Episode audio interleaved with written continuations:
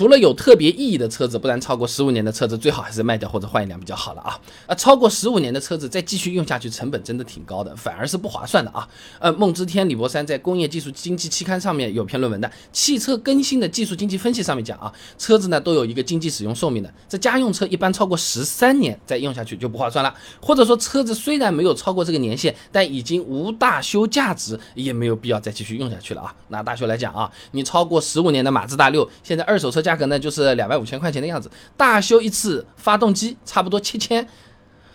我要么就就就差不多加个二手车，我再买一台嘛，好了，是不是？就花个两万多块钱，对不对？这就好比家里的那个老的电视机，你修修呢是要几百块钱，用嘛也是能用的，哎，但它是个黑白电视机。买个新的彩电吧，啊，它但是它是个，呃呃很厚的那个大的显示器，我们买个液晶的嘛，现在液晶也很便宜，哎，就差不多是这种感觉啊，换了个新的嘛，好了。那如果十五年的老车在之前保养都不是很上心，车况肯定也是不怎么样了。你继续用，除了刚才说的情况，还影响心情的。我们以前视频讲过的，车龄大的老车嘛会什么异响、动力差、漏油。漏水、底盘松散、油耗变高等等一系列的这种问题，那你还需要时不时的去修车，甚至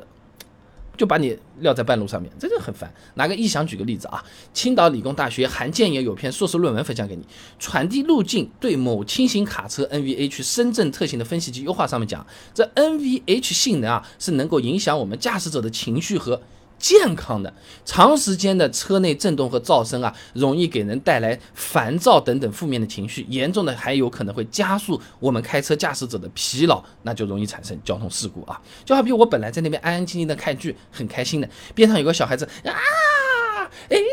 跑来跑去在那边说，说不定还把你拉来拉去，然后。叔叔，叔叔，你看的这是什么？哎，我过会儿跟你讲。你说嘛，你是看什么？你有时候你心里总是想要不要去揍他一顿，让他安静点啊。但是事实上不能这么干啊。那这个说的是心烦和难受啊。那么如果自己的车子一直都保养的比较仔细，车况也是很好的哦，那么自己开开呢是没有什么问题的。但是每年的年检还是比较费精力的。啊，《中华人民共和国道路交通安全法实施条例》第十六条规定啊，超过十五年的私家车呢，每六个月要进行一次年检了啊。那对于很多朋友来说，平时已经是非常非常忙了，你一年两次已经够麻烦了，同时还要面临年检无法通过的问题，哎，不是你去了就一定能过啊，又不是领个票就行了。现在的年检和以前来比啊，新增了 OBD 检测和燃油蒸发排放控制系统检测。简单讲就是年检更难过了啊。参考苏州生态环境检测平台的数据啊，这苏州市一八年五月一号到十号之间检测车辆呢两万零四百零二台，不合格一千一百零四台，不合格率百分之五点四，不低了啊。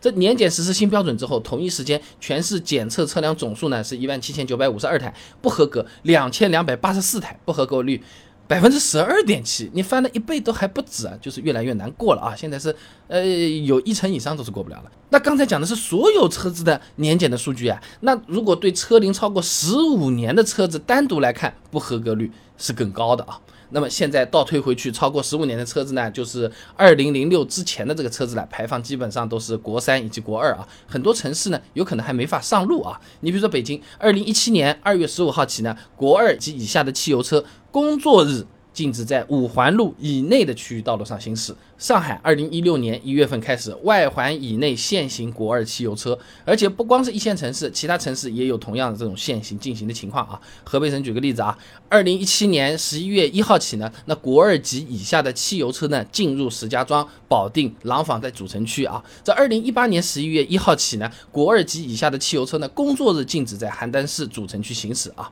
那刚才讲了那么多啊，其实都只是把车子当做工具来看了。那如果说这辆车对自己是有特殊，的意义的，你比如什么爸妈送你的人生中第一辆车啊，人生中第一辆法拉利啊，啊，那继续保留下来也是挺好的。当然我自己的话，我觉得最有意义的是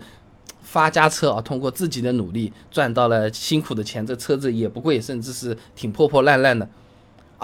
它是我发展的开始，人生的开始，成家立业的开始啊！我想把它留下来啊，那其实也也是可以考虑的啊。那么根据机动车强制报废标准规定第五条规定，小微型非营运载客汽车啊，无使用年限限制。说人话就是，现在的车子已经不需要强制报废了。那刚才说的排放、年检等等麻烦，其实都是有办法解决的，只不过需要花费时间、精力和金钱，也就意味着你想留多久呢？呃，严格意义上说都是可以的，哪怕你就是放在家里收藏着不开。所以总而言之，你放在那边不开的，呃，有可能它是有意义的。你是想要开的，那你就要去考虑一下成本、车况、年检等等各种各样的负担，是不是还不如买一台新的来的更划算，或者是其他的二手车啊？呃，这个是给大家的一个建议啊。好了，今天的视频呢就先做到这里了。如果各位朋友觉得这个视频做的还不错的话呢，还请点我的头像关注我一下，点赞转发给你的朋友，那当然就更好了啊。呃，这对我很重要嘛，这毕竟是动力来源嘛。而且你这样每天都能收到一段超过六十秒的汽车使用小技巧了。备胎说车，我们明天接着聊。